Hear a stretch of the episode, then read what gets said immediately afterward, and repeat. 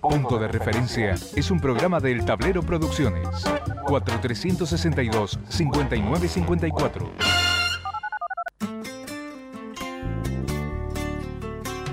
Punto de Referencia. Un programa en el que no abunda la sobreinformación. Punto de referencia. Punto de referencia. Punto de referencia. Un espacio para la reflexión a partir de las noticias del ámbito político y económico.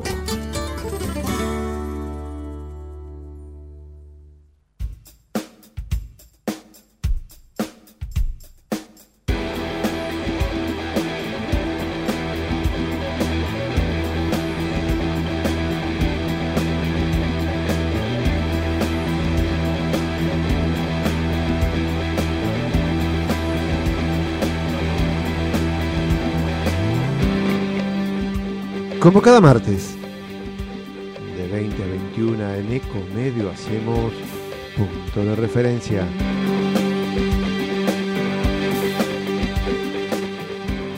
Ahí, a la vista. Más o menos. Unos 26 días. 22 de octubre.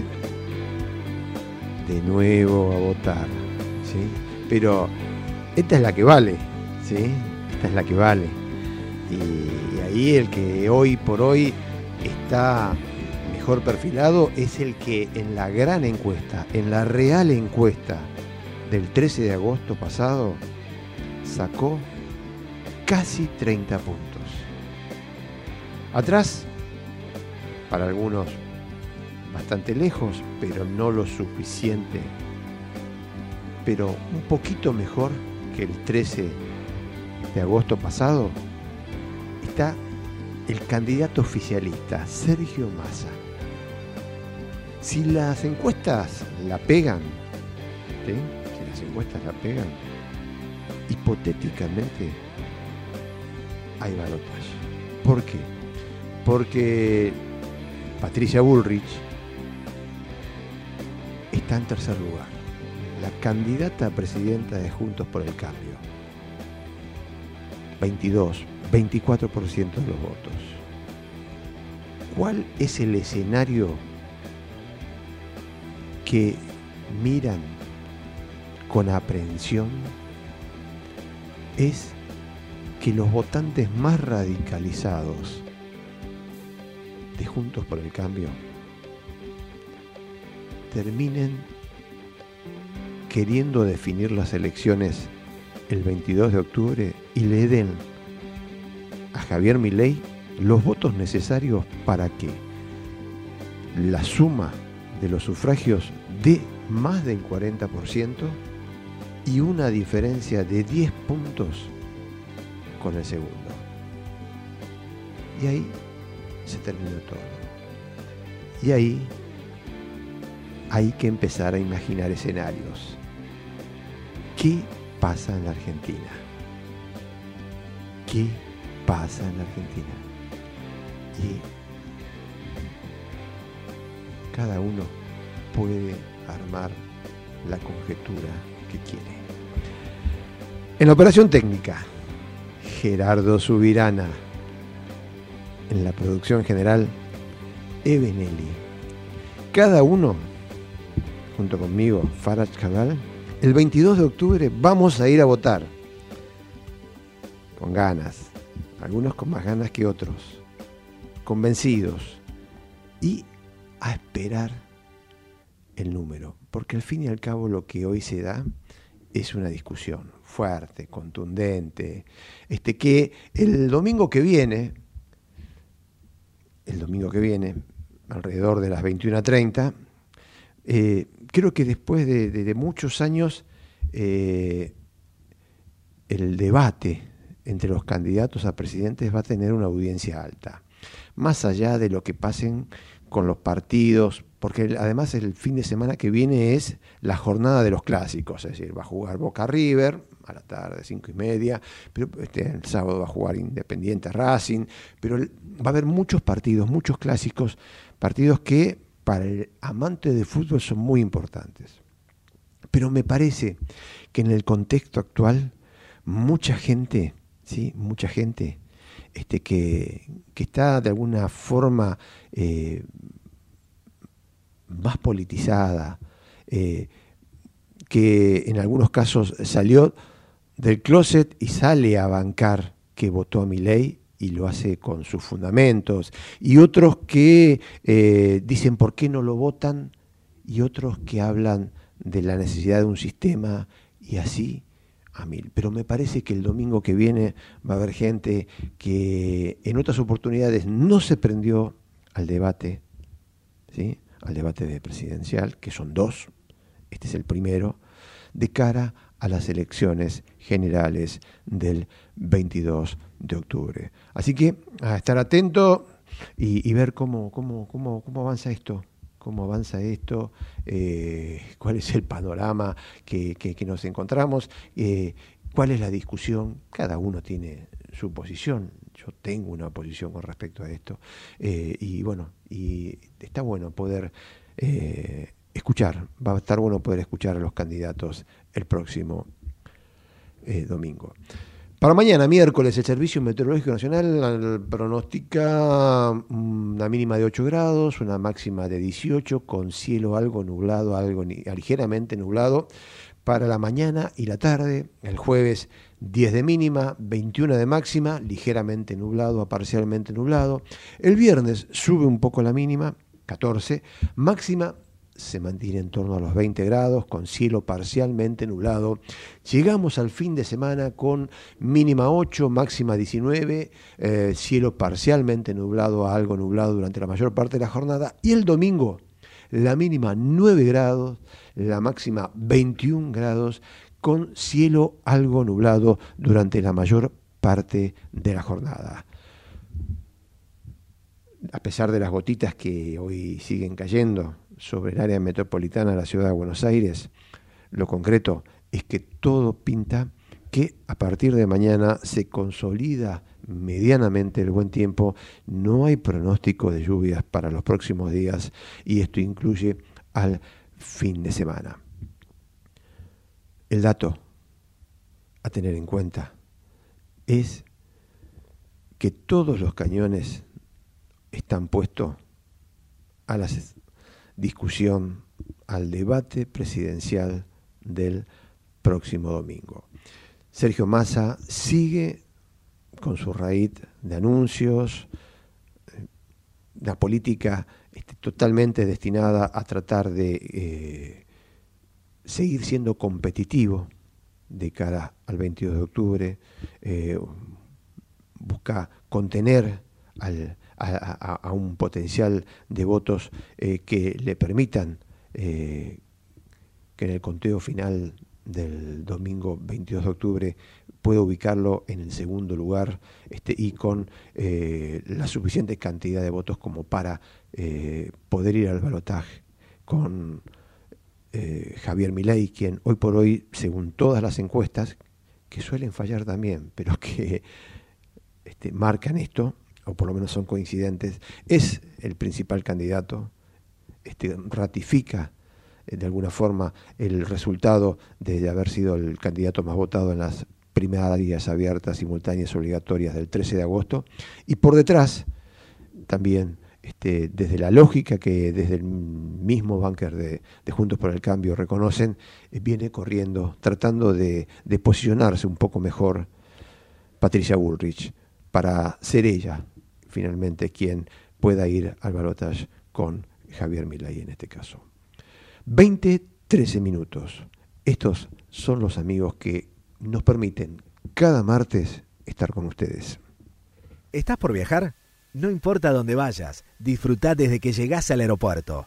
Aeropuertos Argentina 2000 te espera con distintas opciones para darte un gustito, wifi libre y gratuito, opciones de estacionamiento y mucho más. Aeropuertos Argentina 2000. Grupo Petersen. Desde 1920 construyendo el país. ¡Ey! a vos. Sí, a vos. Que en el medio de la clase de yoga estás pensando en pintar el departamento. Banco Macro es tu solución. Porque con un adelanto de sueldo vas a poder vivir pensando en grande. Pensa en tus beneficios. Pensa en tu vida. Pensa en macro. Pensa en macro.com.ar. Cartera de consumo. Sujeto a condiciones de Banco Macro. Auspicia Came Confederación Argentina de la Mediana Empresa. El compromiso con las pymes de todo el país. No somos la única especie. La naturaleza es nuestra mayor riqueza. En Chaco protegemos la biodiversidad. Visita Chaco. Más información en www.chaco.gov.ar. Chaco, gobierno de todos. ICBC. El futuro nos inspira. Hace 40 años decidimos desafiar la tecnología tal como la conocemos. Nos propusimos convertir nuestra industria local en una potencia mundial. Mirgor, innovación argentina para el mundo.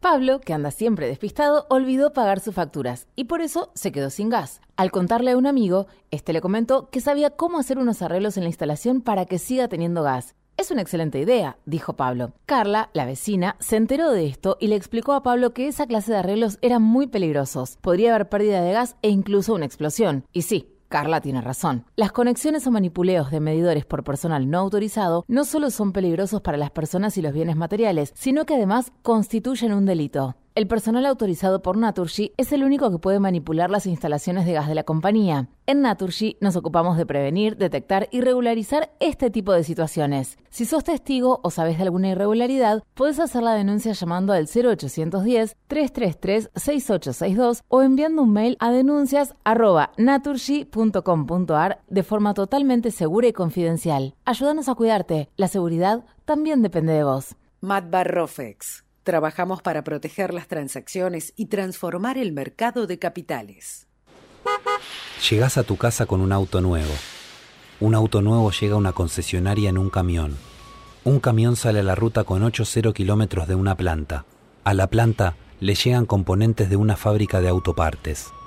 A la fábrica de autopartes le llega el acero. Al acero lo hacemos pensando en tu auto nuevo.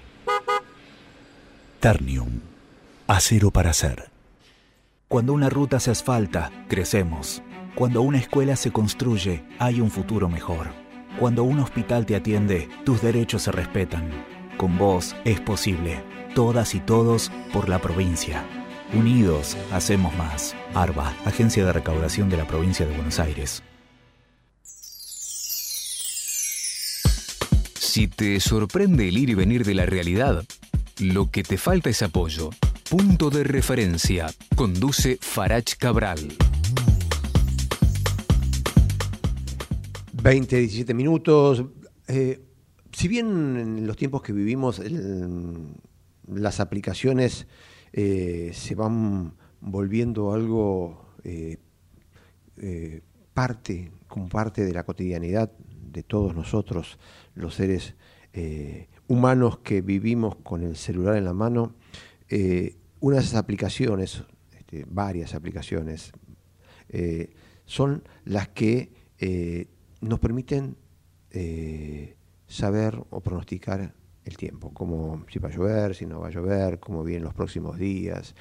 Y desde este verano tan, tan, tan intenso que tuvimos en términos de, temperatura, con mucho calor, y, la búsqueda de, de poder saber qué puede pasar con, el clima, eh, hace que cada día una de las cosas que una de las aplicaciones o un tipo de aplicaciones que, más se consulten son las del clima. Y, que la expectativa de cómo va a continuar esto eh, sea parte de nuestras agendas de preguntas, de consultas, tanto desde lo cotidiano como desde lo periodístico profesional. Estamos en contacto con Alpio Acosta, investigador este, de Ciencias de la, Atmósfera del Instituto Antártico Argentino. Eh, Acosta, buenas noches. Farage Cabral lo saluda. ¿Qué tal? Buenas noches, ¿cómo le va? Costa. Gracias. Costa. Así es. Muy bien. ¿Qué está pasando con el clima? Digo, eh, yo creo que ya tantas veces le habrán preguntado esto que de repente lo mío puede sonar redundante, digo, pero eh, es como que necesitamos preguntarle a los especialistas eh, ¿qué, ¿qué, va a pasar. Digo, que después de un verano tan, seco, tan crudo, con la perspectiva de que parece que la niña viene y nos va a, regalar más agua, pero de repente encontramos que en determinadas provincias o en determinadas zonas, determinadas provincias, eh, no, termina de llover. Digo, ¿qué, es lo que está pasando? Eh, ¿es, lógico lo que está pasando? ¿Qué, qué lectura hacen ustedes? Bueno, a ver, eh, digamos, estamos en lo que es en la transición, o inclusive ya pasamos la transición de lo que fue un evento de la niña eh, que repercute a nivel mundial hacia un evento, el niño, que también repercute mundialmente. ¿Qué es el niño y la niña? Te lo explico rápidamente en pocos segundos. Es una fluctuación a lo largo del tiempo de la temperatura del agua en el Océano Pacífico, en la zona del Ecuador. Pacífico ecuatorial, si nos ubicamos en un mapita mentalmente por allí, la temperatura del agua va fluctuando a lo largo del tiempo y más o menos cada dos a siete años, aproximadamente cada cinco años, eh, hay un ciclo en donde está o más cálido de lo normal o más fría de lo normal. Siempre hablamos del agua del Pacífico ecuatorial. Cuando está más cálido de lo normal, hablamos de una fase el niño o fenómeno el niño, y cuando está más fría de lo normal, hablamos de la niña. Es una porción del Océano Pacífico tan vasto, tan grande, que eso genera un desajuste en los patrones a nivel atmosférico y repercute en el clima de, maneras muy diversas a nivel mundial, ¿no? Y por ejemplo, en nuestro país, en la Argentina, en todo el este argentino, digamos, desde el centro de la provincia de Buenos Aires, pasando por el litoral, Santa Fe, este Chaco y este de Formosa, repercute el niño con más lluvias de lo normal durante muchos meses.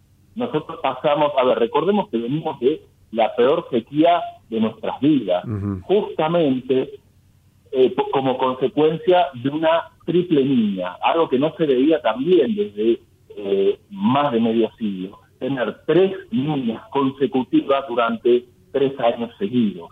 Eh, eso terminó, eso terminó allá por abril, ya se dio el, comienzo oficial de la fase niño, o sea, tenemos desde abril un Pacífico ecuatorial más cálido de lo normal, y esto eh, hay que esperar, o sea, uno diría, bueno, eso va a traer más lluvias del normal. Bueno, no en Argentina, ¿no? No es inmediato. Primero hay que esperar que la atmósfera se acople a esa anomalía de temperatura en el Océano Pacífico. Eso sucedió en el mes de julio recién. Fíjate cuántos meses tardaron entre abril y julio. En julio el Servicio Meteorológico confirmó que la atmósfera se acopló a... Eh, ¿Qué quiere decir que se acopló? Que los patrones de circulación, los patrones atmosféricos comenzaron a modificarse acorde a, un, a una típica respuesta de fenómeno el niño, como ha sucedido otras veces. Y en septiembre, es decir, hace muy poquito, los primeros días de septiembre, el Servicio Meteorológico confirmó que el este de Argentina, que es muy influenciable por el fenómeno del niño, está bajo condiciones del niño. ¿Qué quiere decir esto? Que es altamente probable que en los próximos meses o en los próximos trimestres tengamos lluvias por encima de lo normal. Una frase que parece, digamos, decir, tenemos, tenemos lluvias por encima de lo normal, parece una frase, digamos, eh, de poco valor, pero que detrás de esa frase eh, puede haber, no lo podemos saber a ciencia cierta, por supuesto, ¿no? Pero detrás de esa frase, digo, puede haber eventos extremos, eh, que Dios quiera que no, eh, pero que puede llegar a costar días y, bueno, digamos, muchos recursos económicos, ¿no es cierto?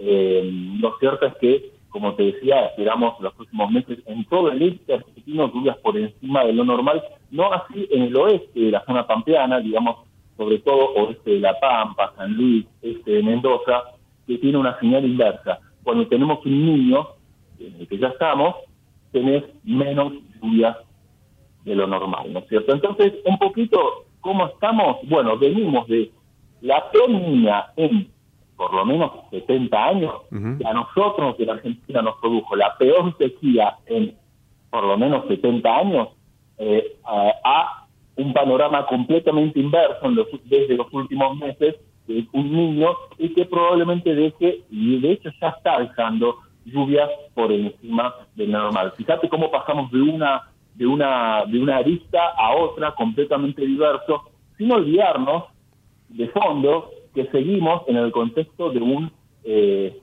planeta que cada vez se calienta más, ¿no? Un contexto de cambios climáticos que, por supuesto, en pocos días o en pocos meses no afecta demasiado, pero que a largo plazo, en el paso de los años, ese efecto de cambio climático es muy notorio. Eh, este periodo de mayor eh, lluvia para todo lo que es el este, en base a la explicación que, recién nos dio, que, que, está muy claro, Costa, digo, eh, también permite una proyección, el, periodo lógico eh, temporal de, extensión del fenómeno del niño en este caso, eh, ¿cuánto puede ser? Este, podemos eh, pensar que en el verano que vamos a tener va a ser también con mayor, mayor cantidad de lluvia o esto puede estar más acotado. Eh, no te escuché la primera parte de la pregunta. Si eh, ¿qué, tiempo, ¿Qué tiempo, qué duración puede tener ¿sí? el fenómeno del niño en, esta región este en la que está recibiendo un mayor caudal de, lluvias? Bueno, a ver, el, el, fenómeno del niño en sí, es decir, que las aguas del Pacífico Ecuatorial estén más calientes de lo normal, en general tiene un tiempo de 6 a 10 meses. Es decir, comenzó en los últimos meses, se espera que llegue a un pico a fin de año y es muy probable que durante el primer semestre de 2024 comience lentamente a disminuir esa, la temperatura del Pacífico Ecuatorial. Eh, veremos qué pasa después. Si eh, entramos en una etapa neutra, que sería la intermedia, si entramos a otra línea, si tenemos un efecto rebote y, y, se viene un niño consecutivo, eso es imposible saberlo por ahora.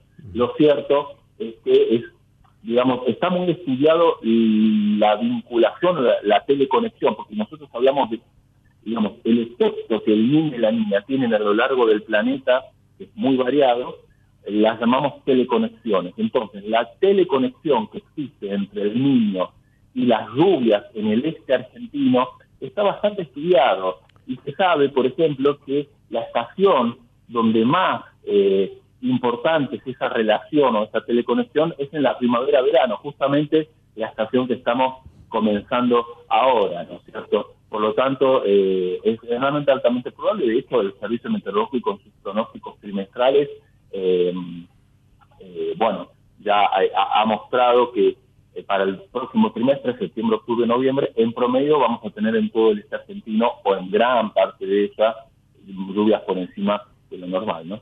Costa, aprovecho este rol de investigador de ciencias de la atmósfera del Instituto Antártico Argentino para preguntar también eh, este fenómeno de la niña, del niño, eh, eh, ¿cómo impacta en, la Antártida? ¿Tiene su impacto también? la, Antártida está fuera, fuera, fuera de lo, de lo que puede significar este fenómeno, o, pero porque la idea inicial es que, es que es global la forma en que repercute. Exacto, uno tendría a pensar que, bueno, ¿qué tiene que ver, no es cierto, la fluctuación de la temperatura del Océano Pacífico Ecuatorial con la Antártida? Es un, son rincones completamente opuestos del planeta, pero tiene su impacto también. De hecho, hay muchas publicaciones, hay muchos trabajos a nivel internacional de la relación que tiene el niño y la niña con eh, eh, la Antártida, en particular la península eh, antártica, ¿no es cierto? península antártica que corresponde a la región cuyo eh, en la cual nuestro país tiene un reclamo de soberanía reconocido por el Tratado Antártico Internacional, reclamo de soberanía que defendemos como propio, por eso hablamos de nuestra porción de la Antártida. Te decía, por ejemplo, yo hace unos años, bueno, digamos, investigué un trabajo donde relacioné indirectamente la ocurrencia de un niño eh, en particular el niño 2009-10, con eh, un verano extremadamente frío eh, en la península antártica, en las bases de Marambio, Carlini y Esperanza, nuestras bases argentinas. Vos me dirás, bueno, pero en la Antártida hace frío. Bueno, es cierto, hace frío, pero en particular el verano del 2010 fue el más frío de las últimas décadas hasta ese momento. ya por lo general en nuestras bases antárticas sobre la península es muy raro que en los meses de verano, diciembre, enero, febrero, haya nieve. No digo que no haya nunca, pero no es habitual. Eh, es muy probable que eso sea una consecuencia del calentamiento global porque la península antártica ha sido muy, muy afectada en las últimas décadas por el calentamiento global. Eh, pero en particular ese verano, el 2010, que fue muy frío, nevó mucho, ¿no? Y bueno, eso fue una señal para darnos cuenta que algo anómalo estaba sucediendo y efectivamente eh, ese verano eh, había sido extremadamente frío. indirectamente eso estaba vinculado con el fenómeno del niño y la niña. O sea que definitivamente repercute el niño y la niña en, por ejemplo, lo que es la variabilidad interanual de la temperatura. ¿Qué quiere decir con la variabilidad interanual de la temperatura? Justamente con que vos podés tener algunos veranos, como es en mi caso, que pueden llegar a ser eh, mucho más fríos de lo normal. La necesidad de la discusión sobre el cambio climático, este que para algunos este, no es necesario, para otros es fundamental, eh, para el, el investigador, para, para Costa, el, quien, el especialista en temas climáticos, eh, ¿qué, qué, posición ocupa y qué, qué, posición tendría que existir o qué, qué nivel de interés tendría que existir en, el debate tanto político como social, en el caso nuestro de la Argentina, digo, ¿no? Eh, respecto al cambio climático, bueno, a ver, eh, a nivel general, desde la comunidad científica, ya, a ver, el, tema del cambio climático, eh, podemos podríamos decir que la voz oficial en el tema es el IPCC. ¿Qué es el IPCC? Es un panel intergubernamental de cambio climático conformado por científicos y demás, donde ellos no realizan investigaciones, sino que lo que hacen es recolectar las investigaciones alrededor del tema eh, en, en, todos los rincones del planeta y a partir de allí, cada seis años generar un mega informe del tema. Eh, ya eso se hace desde la década del 90, ya van seis, el último ha sido muy recientemente, 2021, eh, y em, digamos, yo recuerdo, inclusive no del último informe, sino del anterior, que ya se hablaba de que el 96% de la comunidad científica a nivel mundial eh, ya no pone en discusión eh, el fenómeno del calentamiento global. Porque había entrado en discusión, sobre todo en la década del 2000, el fenómeno del calentamiento global, y eso dio lugar a que comenzara una corriente nueva llamada los escépticos al calentamiento global. Y eso tenía que ver con que durante entre el 99 y el 2013 la temperatura mundial promedio siguió subiendo, pero a un ritmo mucho más lento. Digamos que se desaceleró el calentamiento. Eso después eh, resulta que tenía que ver con una oscilación de la temperatura del Pacífico Norte. Fíjate cómo una cosa termina teniendo que ver con otra, ¿no? Eh, pero más allá de eso, el hecho fue que esa desaceleración del, calentamiento global dio lugar a dudas eh, a nivel social, político, en todo, en todo sentido, durante esos años. Pero eso ya, digamos, ese ciclo que se decía de la temperatura del Pacífico Norte, que en su momento funcionó como sumidero de calor e hizo que en la Tierra, en la atmósfera, restara menos calor, eh, se revirtió y desde el 2014 que prácticamente año a año, cada año es más caluroso que el anterior, nos vamos pisando y realmente estamos generando eh, año a año récords de temperatura. Es decir, lo que quiero decir es que desde el 2014 para acá prácticamente están los años más calurosos desde que hay registros, que es fines del siglo XIX. Siempre hablando de la temperatura promedio mundial, ¿no es cierto? Eh, por eso digo que el, el niño 2015-16, que fue uno de los más fuertes registrados, fue ya en un contexto de eh, calentamiento, eh, digamos, global activo. ¿sí? Desde el 2014 que volvimos a un calentamiento global activo, por decirlo de algún modo,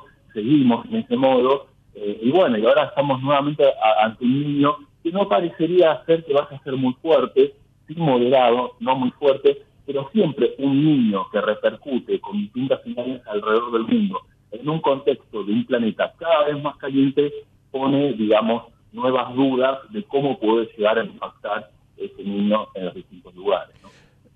Clarísimo, eh, Costa, eh, Costa eh, le agradezco mucho el contacto con, Punto de Referencia. La idea es poder seguir tratando estos temas y, bueno, y la invitación queda abierta para, para, más adelante para poder seguir hablando de esto y, ver, y ver cómo evoluciona y fundamentalmente poner el foco en el tema del cambio climático. Así que gracias por estar en contacto con nosotros. Cómo no, un placer. Buenas noches. Alpio Costa, investigador de Ciencia de la Atmósfera del Instituto Argentino Antártico Argentino, acá, en punto de referencia. Vamos la radio, somos tu voz, vamos con eco, siempre la verdad y la mejor información. ¿Cuándo fue la última vez que te tomaste un respiro para ver un amanecer? descubriendo lugares distintos que te hacen soñar, emocionar. Lugares que se convierten en felicidad cuando compartís ese momento con amigos. ¿Cuánto hace que no te tomas un respiro para descubrir algo distinto? Catamarca es mucho más que un destino. ¿Cómo prevenir dengue, zika y chikungunya? Sin criaderos no hay dengue. Limpia tu patio de objetos que acumulen agua. Elimina agua estancada de recipientes. Reemplaza con tierra o arena el agua de tus flores. Tapa los tanques de agua y cisternas. Tira y perfora llantas para que no acumulen agua. Limpia floreros y bebederos. Recordá, sin criaderos no hay dengue. Intendencia Menéndez. Espacio cedido por la Dirección Nacional Electoral. Los argentinos necesitamos un cambio de raíz. Hace décadas que tenemos un modelo de país empobrecedor, donde los únicos que les va bien es a los políticos. Hoy tenemos la oportunidad de poner un punto y aparte, de empezar a reconstruir una Argentina distinta, próspera, sin inflación, libre, pujante y segura. La libertad avanza. Javier Milei, presidente. Victoria Villarruel, vice. Lista 135. Espacio cedido por la Dirección Nacional Electoral. Soy Ludmila, estoy cursando el último año de secundario. En mi familia yo voy a ser la primera en estudiar. Derecho al futuro. Unión por la Patria. Gustavo Pulti, Marcela Basualdo, Juan Pablo de Jesús. Candidatos a diputados provinciales, provincia de Buenos Aires. Quinta sección electoral, lista 134. Espacio cedido por la Dirección Nacional Electoral. Para enfrentar el ajuste del gobierno, el avance de la derecha y al FMI en las calles, el Congreso y en todo el país, Cristian Castillo, Mónica Schlotauer, Néstor Pitrola y Andrea Lancete, diputados por Buenos Aires. Miriam Bregman, presidenta, Nicolás del Caño, vice. Frente de Izquierda, lista 136. Espacio cedido por la Dirección Nacional Electoral. Vayamos hacia un país normal. Juan Schiaretti, presidente. Florencio Randazzo, vicepresidente. El voto que vale para ser un país normal. Hacemos por nuestro país. Lista 133. Informate en ecomedios.com. Seguinos en Facebook. Ecomedios Live. Si te sorprende el ir y venir de la realidad, lo que te falta es apoyo. Punto de referencia. Conduce Farach Cabral.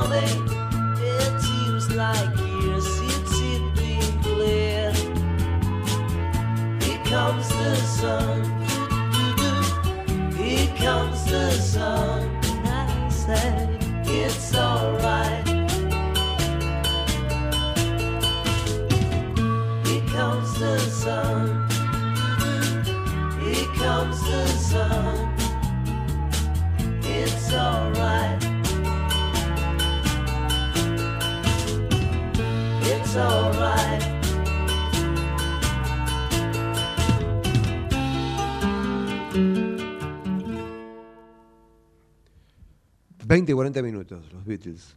Lindo, ¿eh?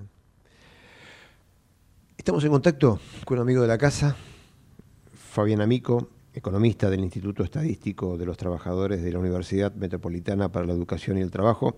Fabián, buenas noches. Farage Cabral te saluda. ¿Cómo te va? Buenas noches. Gracias, por el llamado. Gracias por estar en contacto con nosotros, Fabián. Sergio Massa, después del 13 de, de agosto, más allá de, de ese lunes de, de devaluación y bajo el argumento de- de- del acuerdo con, con el Fondo Monetario Internacional, que pedía una devaluación mayor, eh, puso primera, segunda y en este momento podemos decir que está en tercera haciendo eh, anuncios todos los días, ¿sí? De cara a- al 22 de, de octubre. Eh, en estos tiempos electorales en los que estamos todos, casi todos o gran parte de los periodistas discutiendo eh, eh, a, a Milei, digo, este, la dolarización y las propuestas de Milei, que, que está bien hecho, aparte en el sentido de que hay que, hay que ponerlo en términos de so- sobre la mesa para poder entender qué es lo que significa esto y lo que no podemos, con lo que no podemos encontrar. A mí también me interesaba poder hablar con vos este, sobre la lectura que tenés respecto a, a las medidas que está anunciando eh, Sergio Massa eh, durante las últimas semanas. Mirá, eh, a ver, son medidas, eh, en un sentido lo que dice Massa es cierto, son medidas apuntadas a compensar los efectos de la devaluación, no solo la de, la de agosto que vos mencionaste, sino también la devaluación efectiva del tipo de cambio que se había llevado a cabo a fin de julio, ¿te acordás? Con la aplicación del impuesto país al- a las importaciones de bienes y servicios, con el dólar eh, en ese momento agro que era para el maíz. O sea, nosotros tuvimos en realidad dos devaluaciones. ¿no? La, la segunda más importante, no solo por el número, sino también porque fue horizontal, fue para todo, digamos. ¿no?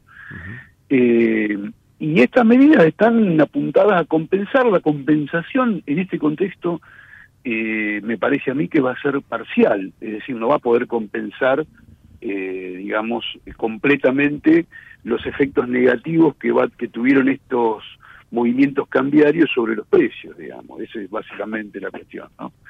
Porque, bueno, porque son, son este, digamos, efectos muy poderosos no, no solo nos ponen en una dinámica de dos dígitos en la inflación, sino que además es muy probable que se repita en los meses que vienen, por lo menos en el mes que estamos, otra inflación de dos dígitos, o sea, es muy difícil recuperar eso en el corto plazo, ¿no? Así que es una compensación parcial, obviamente tiene mucho que ver con el proceso político que estamos viviendo, esto no, digamos, habría que hablar con un analista político, a mí me parece que desde el punto de vista económico es una compensación parcial que eventualmente, por eso digo lo del analista político, habría que consultar con alguien si eh, desde el punto de vista político, simbólico, comunicacional, esto tiene, como vos bien mencionabas recién, un efecto adicional, ¿no? En el sentido de que eh, podría decirse que el oficialismo movió la agenda un poco, un poco más de lo que lo venía haciendo, ¿no? En el sentido de que gran parte de la centralidad del discurso de Milei en torno a la dolarización hasta hace unos días atrás se debilitó y le dio lugar a toda la discusión de ganancias, del impuesto a las ganancias, etcétera, etcétera, ¿no? Ahora, desde el punto de vista económico, como ya te digo, es una es una medida importante y particularmente yo no tengo los números hechos sobre la última medida, sobre este nuevo IFE, digamos, eh, que parecen ser un número relativamente importante, insisto, en un contexto eh, inflacionario con- muy complicado, ¿no es cierto? Esta, Eh, esta, esta ayuda de 47 mil pesos exactamente. en octubre y en, y noviembre meses, próximo, que son dos meses. Claro, que abarcaría, digamos, estos son números que están así apareciendo en los medios de comunicación, a 3 millones de personas. Digamos, Ese número, ¿te llama la atención? Digo, eh, eh, que, que sean 3 millones, digo, porque el refuerzo de, complementario de, que se otorgó hace el año pasado eh, era, era un número sensiblemente menor. Digo, acá esto también de alguna forma tenemos, podemos llegar a encontrarnos mañana eh, con el informe de, de pobreza que va a difundir el INDEC, con, con, con un número fuera de, de lo previsto, algo que nos puede, que puede producir ruido también, Fabián. Mira, el número de pobreza, digamos, del INDEC te, te está dando ya un, un aumento, digamos, en el este, va a dar una- un aumento, probablemente una baja en la indigencia, un aumento, digamos, eh, me parece que es una jugada audaz en el sentido, justamente por lo que vos estás diciendo, porque todo ese sector de la población, eh, y esto nosotros no, no nos hemos cansado de insistir en, en esta cuestión, el gran deterioro, hubo un deterioro de los salarios, como todo el mundo sabe, y un estancamiento de algunos segmentos de asalariados, ¿no? Pero en los sectores informales esa, ese deterioro fue muy grande. Y gran parte de la razón de ese deterioro no es solo la inflación en general que nos afectó a todos, sino el hecho de que en ese sector una variable central es el- la fijación del salario mínimo vital y móvil, y el gobierno lo tiró para atrás, por distintos motivos. Entonces, esta medida en ese sentido es importante porque le da un poco de oxígeno a un sector que venía, digamos, muy atrás, ¿no es cierto? Muy atrás. Eh, y sí, es un número, a priori un número importante, hay que ver si, si ese es el número final, pero sí, sí, digamos, eh, se están jugando cosas importantes, como vos sabés. Eh, acá la- la- la- una cuestión importante, en mi opinión, para, para tomar en cuenta es, eh, estamos como en un esquema de transición en términos de la política económica y de la economía política. ¿En qué sentido? Todo el mundo hace de cuenta que esta fase que estamos viviendo es totalmente transitoria porque va a venir un nuevo gobierno y ahí empieza toda la historia de nuevo. ¿no es cierto? Ahí se definen tres o cuatro temas muy importantes. Un tema es el mercado cambiario y otro tema relacionado con el mercado cambiario es si hay estructuración de deuda o no, cómo se hace con e- qué se hace con eso. Entonces, ¿qué estoy diciendo con esto? Que todo está como suspendido. En ese contexto, Massa sale con estas medidas audaces que en un sentido fuerzan la máquina. ¿Por qué? Porque fíjate que por otro lado tiene que tomar medidas, ahora tomó una medida de un dólar eh, vaca muerta. Sí, el dólar. Porque Petróleo. que- claro, tiene, exactamente, tiene que en dólares para poder llevar a cabo esta transición con estas medidas que está tomando, que encima, si son las medidas que está anunciando, van a tener un impacto favorable en algunos sectores en el consumo y por ende van a ser mucho más lento el ajuste de la economía, eh, van a ser más lenta la caída de las importaciones, va a ser, mm, digamos, más acuciante la necesidad de divisas. Entonces, en ese contexto, anuncia el dólar vaca muerta. Ahora, el dólar vaca muerta implica que el dólar que reciben los, los exportadores de vaca muerta ahora es un poco más alto. Entonces, eso también va a tener un impacto inflacionario. Entonces acá todo esto está dando vueltas y jugándose en este esquema de, digamos, eh, apoyo a los sectores de menores ingresos con la con el intento de bueno de, de reunir de, de dar incentivos para reunir dólares para bancar esa transición, ¿no? Esta es la, para mí la complejidad de todo. Eh, Vos, eh, est- estas medidas que, que está tomando, que está anunciando eh, Sergio Massa, eh, en este, en esta pelea, porque hay que reconocerle la, la- la- en todo caso la, el, eh, la decisión de, de dar pelea en, en la, en- en la contienda electoral de cara a, la- a las elecciones generales, digo, eh, y, en ese marco de, de cuando, en el que uno puede llegar a, a proyectar, proyectar un montón de cosas, ¿no? Y entre esas también la posibilidad en esta, en esta discusión sistema, no sistema, de que supongamos que Massa finalmente el 10 de diciembre sea quien asume la presidencia. Digo, Eh, vos ¿Ves un plan después de esto? Digo, ¿cuál podría ser el plan este, de masa después de este plan? eh, sea, sigamos siendo competitivos este, para, para poder seguir teniendo posibilidades en, en las elecciones presidenciales. O sea, plan de, de gobierno de masa, vos me estás preguntando. Exacto, ¿cuál podría ser después de esto? Mirá, eh, te voy a ser crudo y te voy a decir la verdad que de lo que pienso. Creo que nadie sabe qué plan va a aplicar ninguno de los candidatos potencialmente ganadores. Están todos viendo, o sea, todo el mundo tenía algún esquema. Vos fíjate, hasta hace unos meses atrás, Milei tenía un esquema de dolarización plena, full, digamos, sin ninguna modificación, bombardeamos el Banco Central, bla, bla, bla. Bullrich tenía un esquema de bimonetarismo que todo el mundo está ahora flexibilizando eso en la, en la práctica. Es decir, que no sabemos qué van a hacer, digamos, básicamente.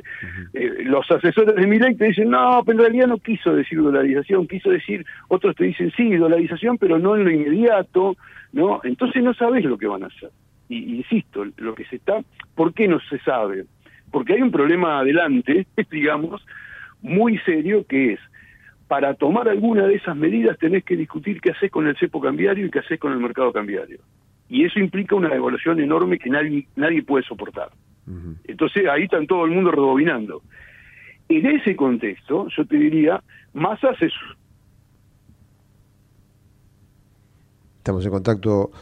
Qué van a hacer con esto. Fabián, eh, se cortó justito en la parte en la que se decís, eh, en ese contexto Massa va y ahí se cortó, y ahí me, me interesa No, mucho. no digo, en ese contexto, Massa se suma, me parece a mí, y el equipo de Massa, como un equipo más que está viendo qué hacer con eso. Digamos, yo creo que hoy, ¿no es cierto?, la preocupación de Massa y de su equipo es ser competitivos de acá a las elecciones y, y punto, ese es el horizonte. Después van a, vamos a ver, digamos. Después vemos. Pero digo, en el marco de programa de gobierno están en las mismas condiciones que los demás. Es decir, yo te, no, no te puedo decir qué que, que, que tienen en mente hacer, pero sé positivamente, porque ese problema ya está hoy, que el problema que van a tener que enfrentar y que ya dieron algunas indicaciones, por ejemplo, si vos eh, revisás las declaraciones de Rubinstein o de otros economistas del entorno de masa, ellos también tienen la idea de que el cepo hay que sacarlo, etcétera, etcétera, y el problema es cómo salir de eso, digamos, ¿no?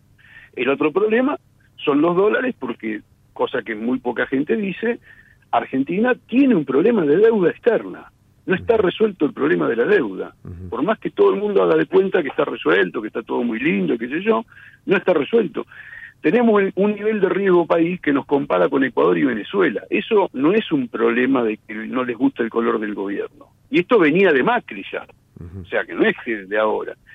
Nosotros tenemos un problema de deuda y ese problema de deuda está operando en la política económica a través del fondo y a través del mercado cambiario, en el sentido que todo el mundo especula que en algún momento Argentina puede no tener dólares para pagar a todos sus acreedores y eso genera expectativas de devaluación que son difíciles de contener.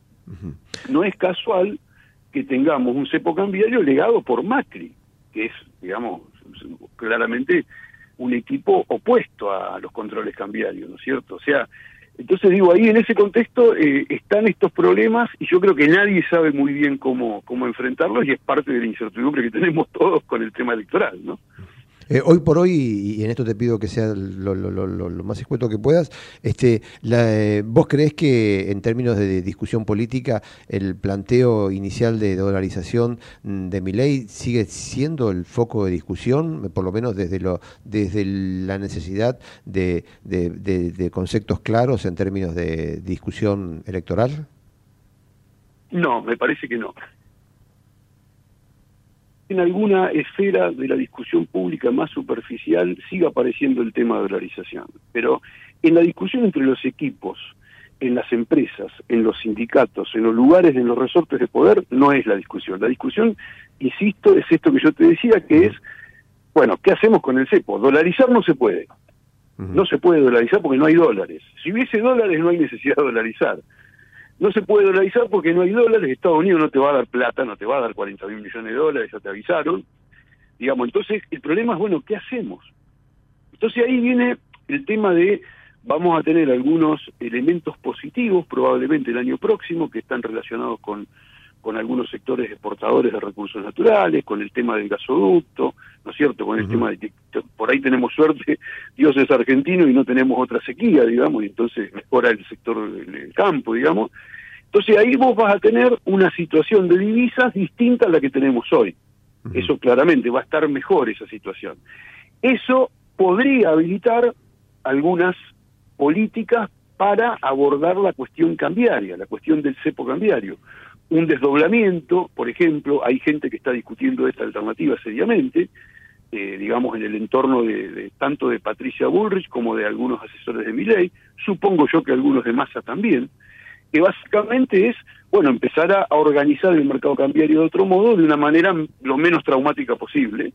Y después está ese tema que yo te digo que es un eh, es una, un punto de interrogación que nadie discute, que es, bueno, ¿qué hacemos con los vencimientos de deuda y con el programa con el fondo el año que viene? Ese es parte del central, me parece a mí, de la agenda que, que se va a venir, ¿no? Fabián, gracias por estar con nosotros. No, gracias a ustedes. Fabián Amico, economista del Instituto Estadístico de los Trabajadores de la Universidad Metropolitana para la Educación y el Trabajo, acá con nosotros en punto de referencia.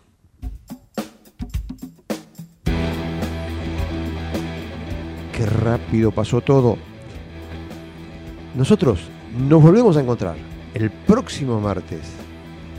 Atenti, que ya vamos a estar en octubre. 3 de octubre. Ahí. Casi Navidad. Año Nuevo. ¿Qué, qué? Lo que usted quiera. Gerardo Subirán en la operación técnica. Eve Nelly en la producción general. Y acá los amigos que nos permiten estar con ustedes cada martes. ¿Estás por viajar? No importa dónde vayas, disfruta desde que llegás al aeropuerto. Aeropuertos Argentina 2000 te espera con distintas opciones para darte un gustito, Wi-Fi libre y gratuito, opciones de estacionamiento y mucho más. Aeropuertos Argentina 2000. Grupo Petersen. Desde 1920 construyendo el país. Ey, psst, a vos, sí a vos, que en el medio de la clase de yoga estás pensando en pintar el departamento. Banco Macro es tu solución, porque con un adelanto de sueldo vas a poder vivir pensando en grande. Pensá en tus beneficios, pensá en tu vida, pensá en macro. Pensa en macro.com.ar. Cartera de consumo, sujeto a condiciones de Banco Macro. Auspicia CAME, Confederación Argentina de la Mediana Empresa. El compromiso con las pymes de todo el país. No somos la única especie. La naturaleza es nuestra mayor riqueza. En Chaco protegemos la biodiversidad. Visita Chaco. Más información en www.chaco.gov.ar. Chaco, gobierno de todos. ICBC. El futuro nos inspira. Hace 40 años decidimos desafiar la tecnología tal como la conocemos. Nos propusimos convertir nuestra industria local en una potencia mundial. Mirgor, innovación argentina para el mundo. Pablo, que anda siempre despistado, olvidó pagar sus facturas y por eso se quedó sin gas. Al contarle a un amigo, este le comentó que sabía cómo hacer unos arreglos en la instalación para que siga teniendo gas. Es una excelente idea, dijo Pablo. Carla, la vecina, se enteró de esto y le explicó a Pablo que esa clase de arreglos eran muy peligrosos. Podría haber pérdida de gas e incluso una explosión. Y sí, Carla tiene razón. Las conexiones o manipuleos de medidores por personal no autorizado no solo son peligrosos para las personas y los bienes materiales, sino que además constituyen un delito. El personal autorizado por Naturgy es el único que puede manipular las instalaciones de gas de la compañía. En Naturgy nos ocupamos de prevenir, detectar y regularizar este tipo de situaciones. Si sos testigo o sabes de alguna irregularidad, puedes hacer la denuncia llamando al 0810-333-6862 o enviando un mail a denuncias.naturgy.com.ar de forma totalmente segura y confidencial. Ayúdanos a cuidarte. La seguridad también depende de vos. Matbar Rofex. Trabajamos para proteger las transacciones y transformar el mercado de capitales. Llegás a tu casa con un auto nuevo. Un auto nuevo llega a una concesionaria en un camión. Un camión sale a la ruta con 8-0 kilómetros de una planta. A la planta le llegan componentes de una fábrica de autopartes. A la fábrica de autopartes le llega el acero. Al acero lo hacemos pensando en tu auto nuevo. Ternium. Acero para hacer. Cuando una ruta se asfalta, crecemos. Cuando una escuela se construye, hay un futuro mejor. Cuando un hospital te atiende, tus derechos se respetan. Con vos es posible. Todas y todos por la provincia. Unidos hacemos más. ARBA, Agencia de Recaudación de la Provincia de Buenos Aires. Punto de referencia. Fue una realización de El Tablero Producciones.